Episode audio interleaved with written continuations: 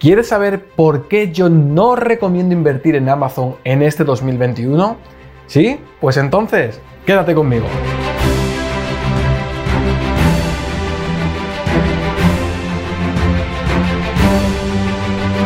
Hola inversores con sentido, soy Jerónimo Gómez, Jero para los amigos y te doy la más calurosa bienvenida a un nuevo episodio del podcast de Invierte con sentido el único podcast en español sobre inversiones de empresa en crecimiento donde desgranamos las mejores oportunidades de inversión del mercado de valores. Invertimos en las mejores empresas del mundo, invertimos en los market leaders.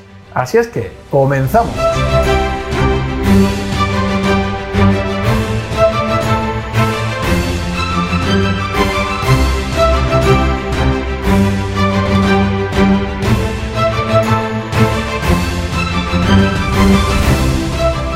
Hola inversores con sentido, ¿cómo estáis?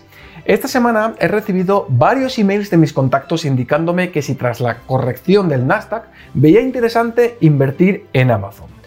Y es por eso que he decidido hacer un vídeo en el que voy a justificar por qué invertir en Amazon en este año 2021 no es una de las mejores opciones que podamos llevar a cabo los inversores.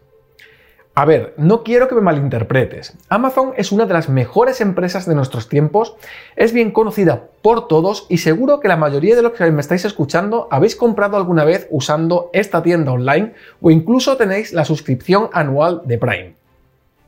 Es la e-commerce más grande del mundo que fue fundada en 1994 por Jeff Bezos y desde entonces no ha parado de crecer.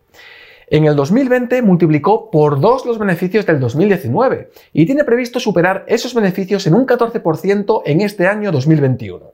Por si fuera poco, además, en el 2022 tiene previsto aumentar sus beneficios un 39% adicional, una auténtica pasada. Entonces, Jero, ¿por qué no debemos invertir en Amazon en este año 2021? Pues puramente por razones técnicas. No digo que las acciones de Amazon no puedan seguir subiendo en los próximos meses, ni mucho menos, ¿no? La cuestión es cuánto más pueden revalorizarse en el corto o medio plazo.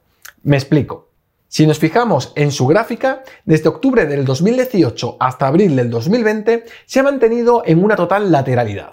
El precio de sus acciones se mantuvieron en torno a los 2.000 dólares, unas veces algo más arriba, otras veces algo más abajo, pero prácticamente en un rango lateral bien definido. A partir de ahí se marcó un buen rally alcista hasta julio de ese mismo año hasta alcanzar los 3.000 dólares.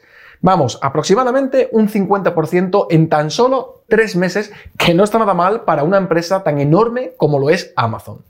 Desde entonces ha vuelto a dibujar un rango totalmente lateral y es muy probable que siga en ese rango durante varios meses más. Como me estás escuchando a través del podcast, si deseas ver las gráficas que te estoy mencionando, solo tienes que pasarte por mi página web invierteconsentido.com y allí encontrarás todas las imágenes y el material complementario del análisis de este valor. Te dejaré un enlace del artículo en la descripción también.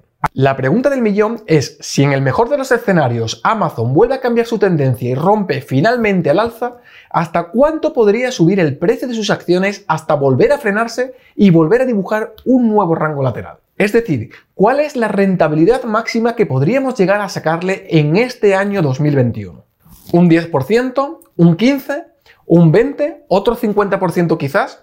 Eso evidentemente nadie lo sabe y aunque viniendo de Amazon es muy probable, lo que tengo claro es que no se va a hacer un 100% o un 200% o incluso más. Y claro, aquí es donde viene la pregunta del millón. ¿Qué empresas hacen estas rentabilidades en cuestión ya no de meses, sino de semanas? Pues empresas de alto crecimiento, pero mucho más pequeñas como lo fue Amazon en su día allá por los años 90. Es ahí cuando realmente los inversores que apostaron por Amazon sacaron de verdad una buena rentabilidad a sus acciones. ¿Te imaginas haber invertido en Amazon hace más de 20 años cuando sus acciones solo costaban unos pocos dólares? Es ahí donde realmente está la oportunidad y donde realmente los grandes inversores hacen dinero. Pero Jero, ¿qué tipo de empresas son esas? ¿Dónde puedo invertir en la futura Amazon o similar? ¿Te está gustando este podcast? Si es así, te agradecería que le dieras a like y me compartieras por las redes sociales y entre tus contactos. Esto me ayuda muchísimo a difundir el mensaje y luchar contra la incultura financiera. También me gustaría que me dejaras un comentario dándome tu feedback o simplemente para saludar. Me encantará leerte.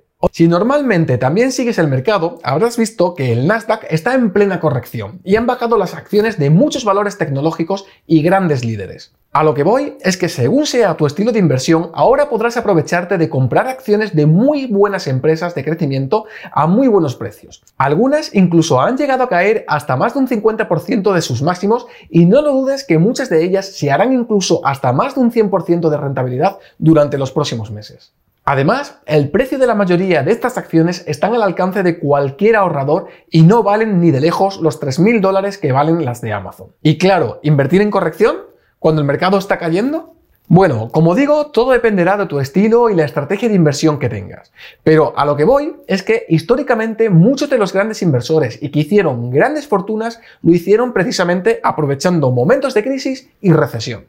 Te dejo un enlace por aquí arriba donde puedes ver un vídeo que publiqué hace ya unos meses hablándote precisamente de esto y justo después de la corrección del mercado que tuvimos como causa del COVID-19. Durante esa corrección todo el mundo pensaba que era el fin del mercado y que todas las bolsas del mundo se hundirían, pero obviamente el panorama fue muy diferente y muchos inversores inteligentes aprovecharon para comprar empresas que realmente valían la pena y que por culpa del miedo generalizado sus precios estaban a unos niveles de risa. Lo que quiero decir es que actualmente y salvando las distancias tenemos un panorama ligeramente similar. El precio de las acciones de muchas empresas súper, súper buenas han caído de forma en picada y mientras la gran mayoría de los inversores sin experiencia piensa que ya por fin se pinchó la burbuja tecnológica, otros inversores avispados aprovecharán para comprar esas mismas empresas a unos precios de ganga, porque saben que se multiplicarán por 2, por 3 o incluso por más en los próximos meses.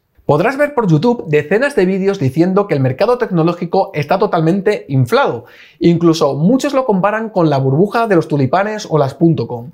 Y no se dan cuenta que la situación es totalmente muy diferente. Estamos en una revolución tecnológica y el propio crecimiento de estas empresas lo demuestra.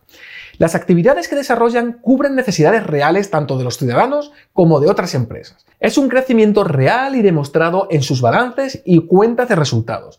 Y si sus negocios prosperan, no es raro ver que el precio de sus acciones también les acompaña. ¿Que puede haber correcciones? Por supuesto. De hecho, es que estas correcciones son necesarias y sirven para sanear el mercado.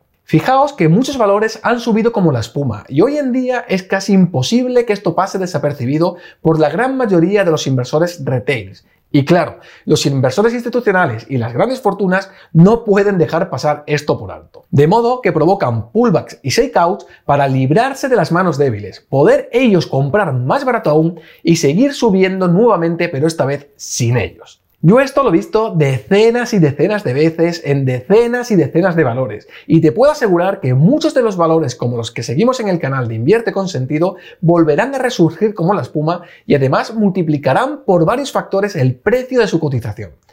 Obviamente no digo que todos, pero en parte también estas correcciones sirven para cribar las empresas muy buenas de las no tan buenas. Ahí te dejo esa reflexión encima de la mesa para que pienses sobre ello y me gustaría que me pusieras en los comentarios qué empresas crees tú que volverá a ver tarde o temprano esos nuevos máximos históricos a pesar de haberse dado un buen batacazo en esta última corrección. Te deseo las mejores inversiones y recuerda, no solo somos traders, no somos especuladores, no somos gurús, somos inversores con sentido. Aquí me despido, espero que te haya gustado este podcast y si es así, me ayudaría muchísimo que le dieras a like y que me compartieras en tus redes sociales.